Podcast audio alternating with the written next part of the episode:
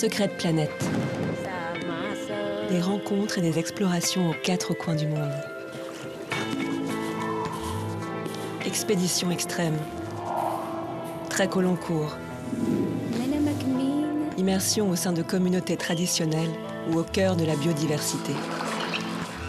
L'agence Secrète Planète vous invite à voyager et à partager une expérience. Secrète Planète, les grands reportages. Épisode 2, le Bhoutan et la vallée des sorcières. Le royaume du Bhoutan vit à un autre rythme, celui des saisons, de la lune et surtout des rituels religieux ou des croyances populaires qui ponctuent le quotidien des habitants. Ainsi y a-t-il des jours auspicieux, ou au contraire des jours néfastes pour voyager. C'était donc au huitième jour du mois lunaire que je me suis rendue dans le Boomtang, à l'est du pays. Le vrai Bhoutan, m'avait-on dit, puisque plus de 60% de la population vit encore de l'agriculture et vit à la campagne. Un voyage épique sur l'unique route du pays se faufilant entre ces montagnes himalayennes et un paysage pastoral d'un autre temps d'une beauté parfois irréelle. Comme une peinture naïve, où dans les vallées, les maisons ont des fenêtres de bois sculptés, les femmes tissent sous un auvent, tandis que des yaks se cachent dans un bosquet de rhododendrons géants au pied d'un patchwork de rizières. Et devant des cases de bambou, à même le sol, les hommes remplissent des sacs de pommes de terre qu'ils vendront à la frontière du Bangladesh.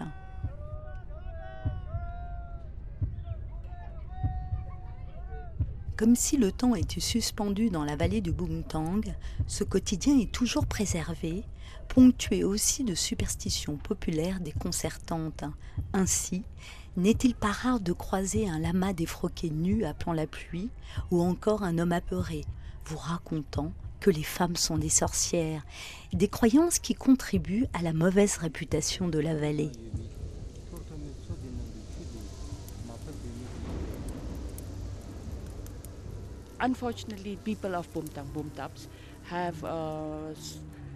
Malheureusement, les habitants du Boomtang ont une triste étiquette. Ils sont appelés les fantômes du Boomtaps. Kunzang Shoden, écrivaine. Beaucoup de fantômes sont censés être des femmes. Si vous y pensez rationnellement, cette idée vient du fait que ces femmes fortes étaient différentes. Elles ne se mariaient pas, vivaient seules et elles inspiraient la crainte. Les gens avaient vite fait de les étiqueter comme des fantômes.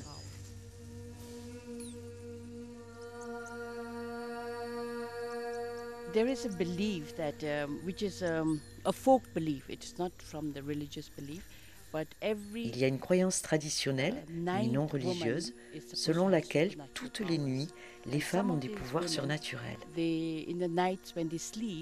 Et pour certaines de ces femmes, lorsqu'elles dorment la nuit, on croit que leur conscience s'échappe sous forme de feu pour hanter les lieux.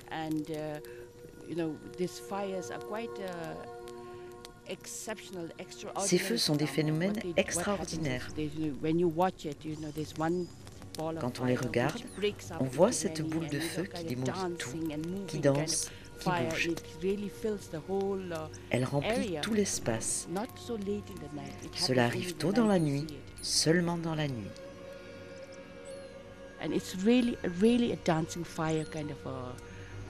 C'est un feu qui danse, un événement extraordinaire. Nous croyons que ce sont les femmes, plusieurs consciences de femmes qui viennent et se réunissent, et malheureusement, elles se retrouvent pour faire du mal. Intriguée par ses pouvoirs, Marianne Guillet a enquêté. Elle a pu recueillir des témoignages d'hommes qui évitent de rouler la nuit de peur de voir ses feux et d'être violés par ces femmes, ou tout simplement d'être visités par ces mi-anges, mi-démons. Ces histoires de femmes qui sont accusées de sortir de leur corps la nuit et de venir griffer les, pauvres hommes euh, dans leur lit et de les mordre, puisqu'en fait, il se trouve que des hommes le matin se sentent bizarres et euh, même s'il n'y a pas de traces sur leur corps, ont des douleurs euh, dans le dos, sur les bras, etc. Et en fait, on ne voit pas ces signes, mais il, existe une plante que l'on peut utiliser et on, frotte donc cette plante sur les parties du corps où il y a la douleur et des griffures, hein, même des morsures apparaissent sur les bras. Et alors évidemment, on accuse la femme d'attaquer les hommes pendant leur sommeil, quelquefois pour les séduire. Alors ils se refusent et, euh, donc euh, ils se retrouvent avec ces marques. Alors c'est pas expliqué, mais ça arrive effectivement. Je connais moi-même quelqu'un qui s'est réveillé avec des griffures.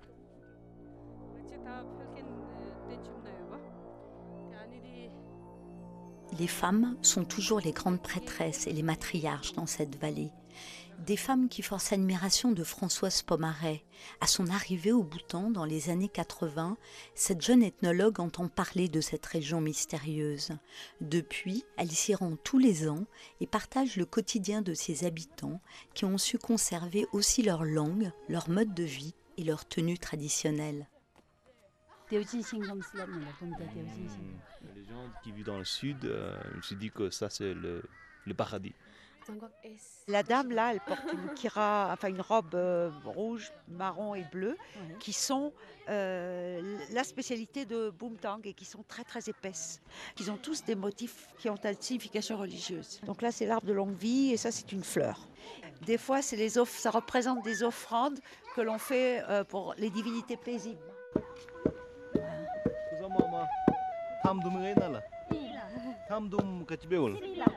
C'est une forme de snacks fait avec du riz.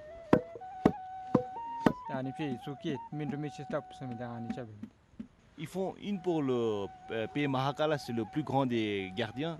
Et après, ils font pour les gardiens locaux aussi. Chaque année, quand il, euh, quand il fait des prières pour des gardiens locaux, il demande qui porte bonheur, pas seulement euh, de la santé, mais aussi pour les récoltes. Comme ça, il n'y aura pas de malheur dans toute la famille pour une année.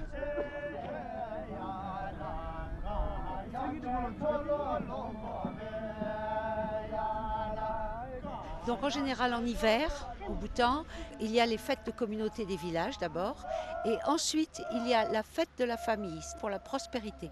Euh, ça s'appelle l'Oche, donc une fois par an, et c'est en général après la moisson pour qu'ils puissent offrir euh, aux divinités pour les remercier les, ce qu'on appelle les prémices de la moisson, c'est-à-dire les premières offrandes de la moisson. La religion ou les aspects de la religion, les manifestations de la religion comme les rituels, sont des, des soucis quotidiens au sens que ils ont très peur que si les divinités ne sont pas heureuses ou apaisées avec leurs offrandes, les divinités vont leur envoyer des catastrophes, en particulier des catastrophes naturelles. J'étais en train d'observer ce champ avec une énorme rocher au milieu et un drapeau à prière. Euh, en Europe, ce, rocher aurait été cassé et on aurait cultivé l'ensemble du champ. Ici, c'est probablement parce qu'il y a une divinité qui habitent dans, la, dans, la, dans le rocher.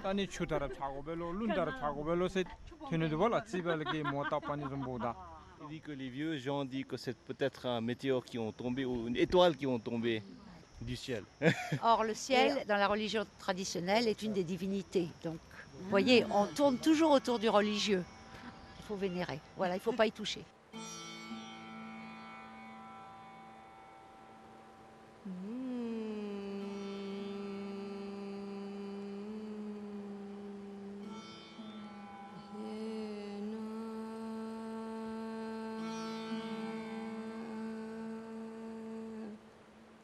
Les montagnes sont considérées comme des divinités, les lacs sont des divinités. C'est pour ça qu'on monte pas au sommet? Oui, exactement. Et donc, pour leur euh, faire plaisir, parce que ce sont des divinités anthropomorphes, on fait un certain nombre de rituels, dont le plus, plus commun, c'est le sang c'est une fumigation rituelle le matin avec des herbes odoriférantes ici à Boomtown. Donc on pratique ce rituel pour finalement euh, être en paix avec la divinité locale. Avec les divinités locales et être sûr qu'on n'aura pas de problème ou de catastrophe ni dans la maison ni pour le bétail. Euh.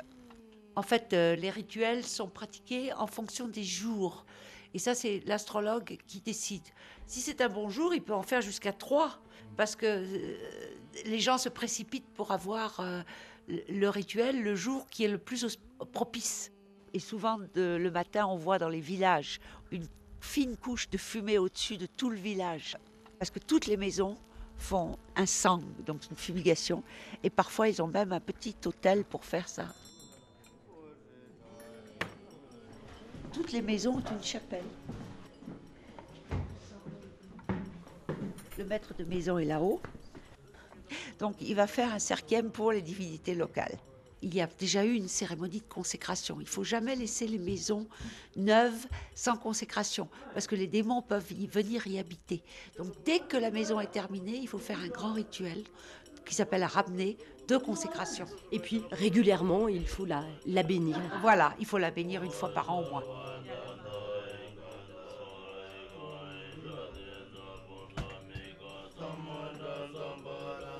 Et on entre dans la chapelle où effectivement euh, les moines ont démarré le rituel. en fait, c'est un gongchen, c'est-à-dire un religieux laïque, qui est normalement spécialiste de ces rituels. Donc, donc qui est comme un laïc, vous voyez, il porte l'habit euh, traditionnel, mais au-dessus, il a mis une écharpe rouge qui est l'insigne religieux.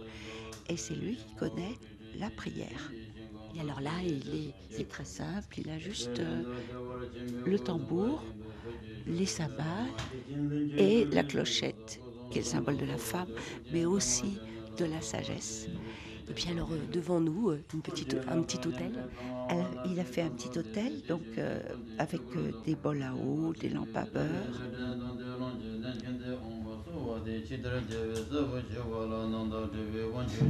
Qu'est-ce que ça veut dire donc ça, c'est une série de prières à Guru Rinpoche et aux divinités locales pour le remercier d'avoir subjugué ces divinités qui pouvaient être néfastes. À côté de lui, vous voyez un petit panier. Alors dans le petit panier, il a euh, du riz avec lequel, à la fin de la prière, ou à certains moments de la prière, il va lancer en l'air pour, euh, comme prospérité, si vous voulez, comme bénédiction. Comme chez nous, on, donne on envoie du riz, des grains de riz. Euh, Lors d'un mariage, Voilà, c'est la même chose. Et sur l'autel, il y a un miroir. Vous voyez, un petit miroir de poche et une aiguière à eau lustrale, eau bénite, si vous voulez, qui euh, va servir à renvoyer l'image des démons et à les bénir avec cette eau lustrale.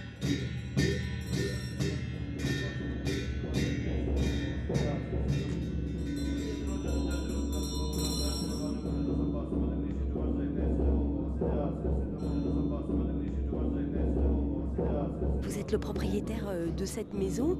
C'est important pour vous de pratiquer tous ces rituels? Oui, c'est très important.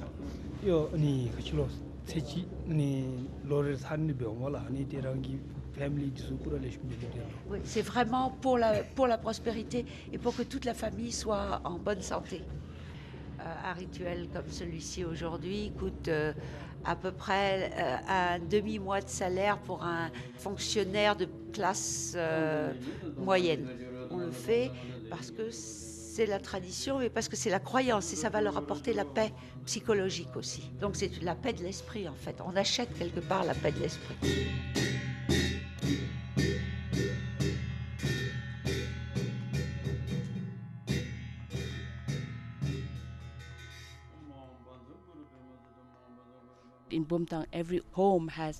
Au Bhoutan, chaque maison pratique un rituel chanté, l'offrande de fumée aux divinités protectrices de la montagne. Kunzang Shoden, écrivaine.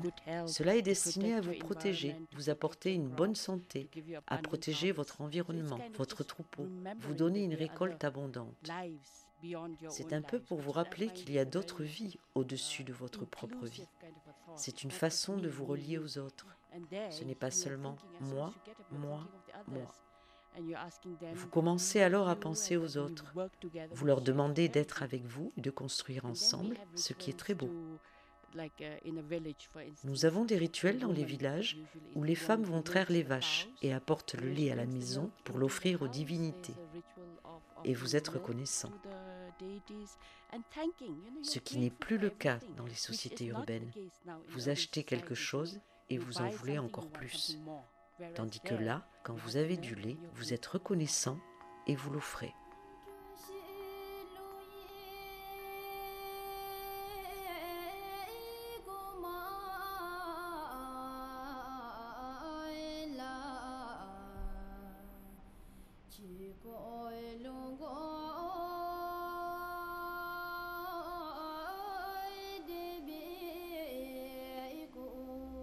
Une vie à l'ancienne, de partage, où les femmes sont puissantes et généreuses. Et dans ce système patriarcal, ce sont elles qui se battent au quotidien pour offrir à leurs enfants une vie meilleure.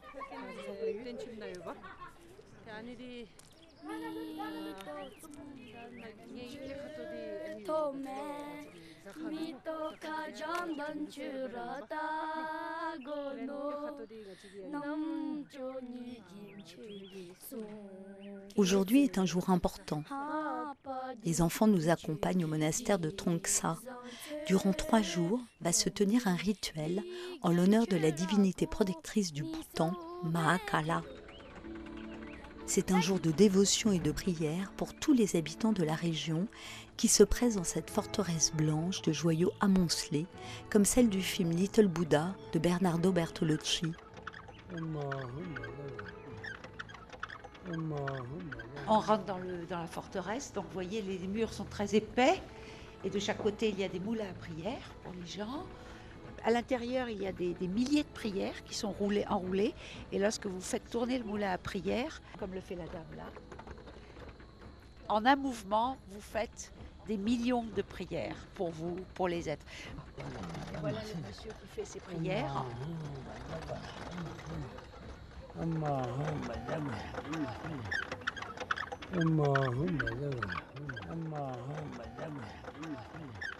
La prière à Padmasambhava pour Rinpoche, qui est pour les Bhoutanais le deuxième Bouddha et qui a introduit le bouddhisme tantrique au Bhoutan et dont vous voyez ici à l'intérieur du Dzong la représentation à l'intérieur de son paradis.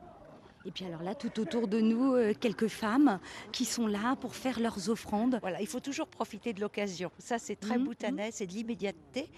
Et profiter d'une bonne occasion pour faire ses, ses dévotions.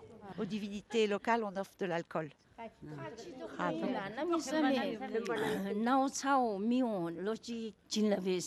Alors c'est très important parce qu'avec euh, si on participe ou on fait des offrandes dans, dans ces rituels, tous les mal esprits et du mauvaise santé, ça réduit. Et alors voilà, euh, au son du, coup de fouet, euh, nous avons été appelés pour rentrer dans le temple de la prière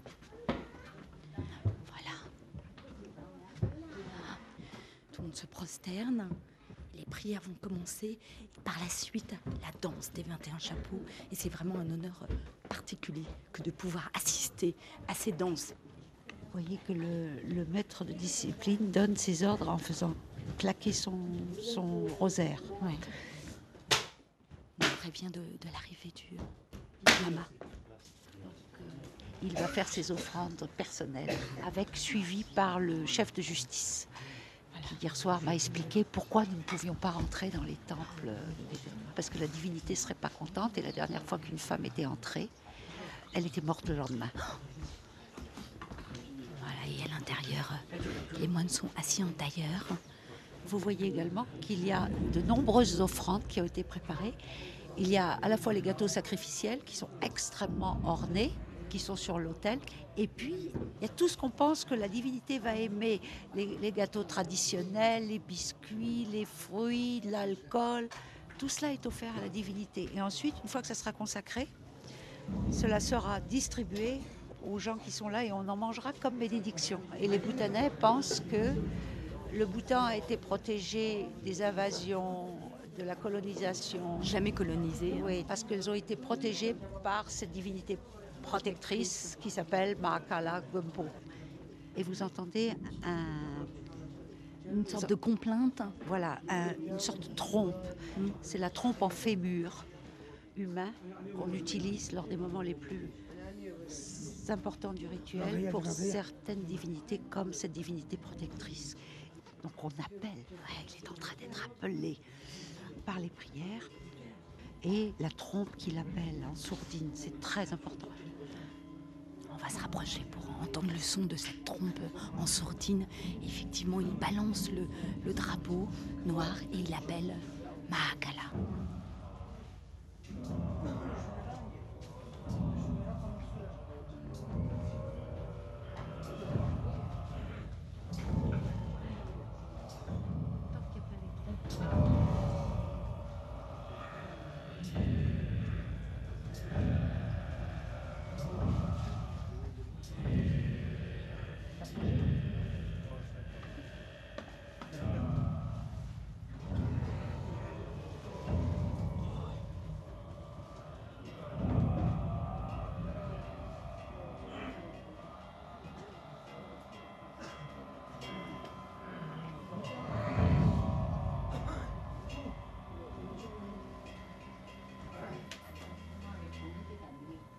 On a une vision de ce que pourrait être une sorte de bonheur pour les Bhoutanais, c'est-à-dire un travail assis, dans une atmosphère paisible, euh, proche de la religion.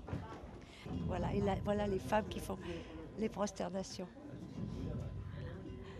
Et lui, il s'endort. Le petit moine qui est là, il s'endort. Il a failli tomber sur l'autre avec son tambour. Et heureusement, le maître de discipline n'est pas là. Oui, sinon, ça aurait été un coup de fouet. Le maître de discipline revient et il veille au grain. Et les petits moines qui sont euh, à l'extérieur euh, bah, commencent à s'endormir, hein, puisqu'ils sont là depuis 3 euh, heures du matin et qu'il est bientôt midi.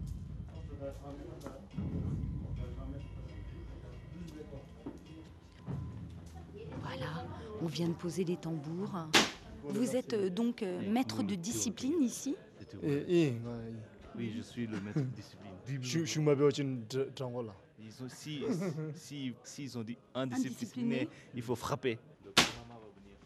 Et il appelle euh, ses, élèves Alors il appelle les fouets à la main Oui, et s'ils sont passage ou s'ils se tiennent mal pendant les rituels, il leur donne un, un coup de fouet. Les châtiments corporels sont encore pratiqués dans les monastères. Autrement, évidemment, c'est une vie dure parce qu'il n'y a pas de chauffage. Ils ont des rituels très tôt le matin, donc c'est relativement difficile, surtout à un âge euh, comme 7-8 ans. C'est en effet difficile. Est-ce que c'est un choix? Pas pour eux, c'est la famille.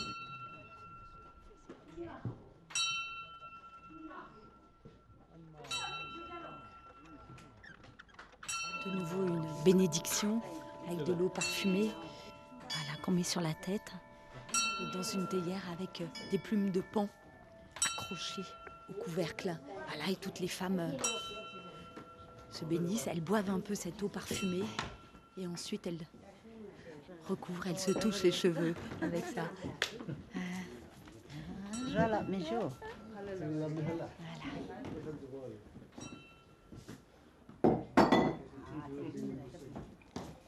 et donc les femmes versent de l'alcool dans une bouteille en verre qu'elles vont donner aux moines.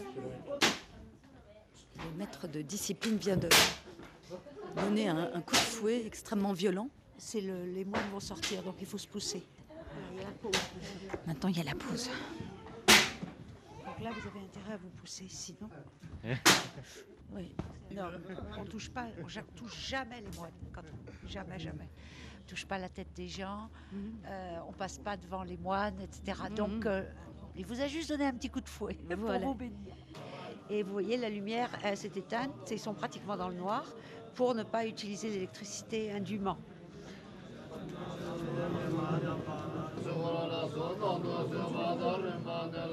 La voix que vous entendez la plus forte là, c'est le maître de discipline.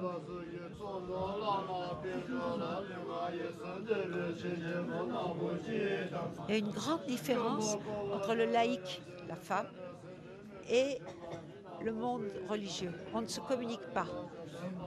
Euh, et vous avez une affiche là-bas qui vous pourrez lire tout à l'heure, qui nous dit que les femmes ne sont pas les bienvenues ici parce qu'on va polluer, parce qu'on a des règles, donc on pollue. Et les vieilles femmes peuvent venir parce qu'elles n'ont plus de règles.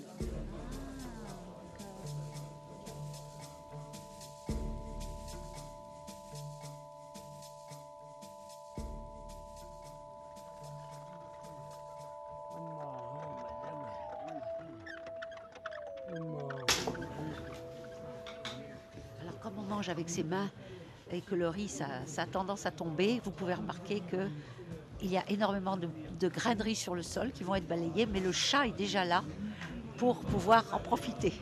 Mais on ne jettera pas les saletés du jour. Non, on ne jette pas les saletés du jour, on les met dans le coin et le lendemain c'est jeté pour éviter que la bonne fortune. Alors voilà une croyance non bouddhique, que la bonne fortune s'en aille.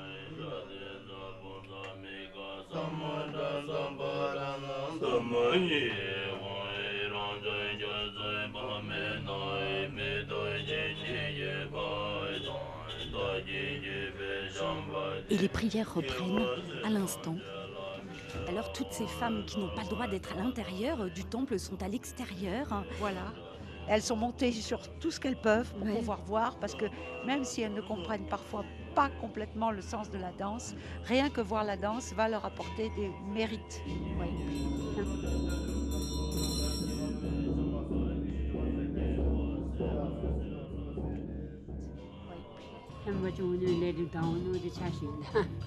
elle dit qu'elle ne vient pas d'ici, elle vient d'un village un peu plus loin d'ici.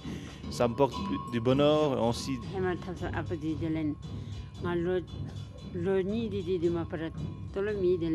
C'était pour cette raison que j'ai travaillé pendant deux ans, gratuit.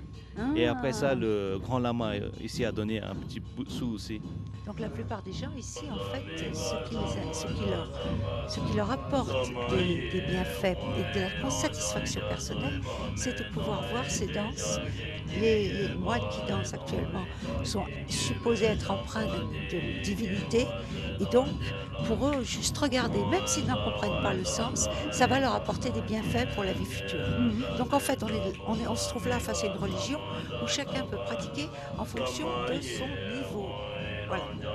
Et l'important, c'est maintenant d'acquérir des mérites pour aller dans une vie, pour avoir une vie prochaine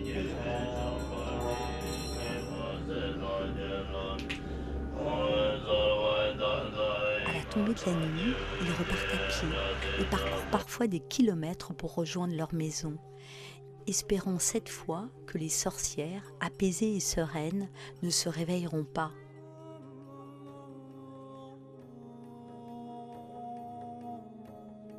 Le Bhoutan et la vallée des sorcières, un reportage d'Anne Pastor réalisé par Christine Diger, une production en terre indigène.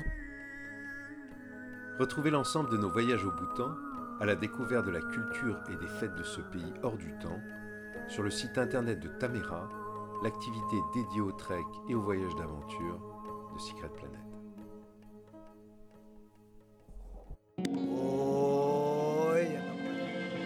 Expédition, voyage d'aventure et de nature. La nature, dans sa puissance, sa diversité et sa fragilité. L'homme dans sa richesse culturelle, son humanité et sa liberté sont au cœur de Secret Planète. Nous vous guidons vers les femmes et les hommes qui nous ont émus et les lieux qui nous ont émerveillés. Secret Planète, construisons ensemble le voyage de demain, plus engagé, plus rêveur et plus responsable.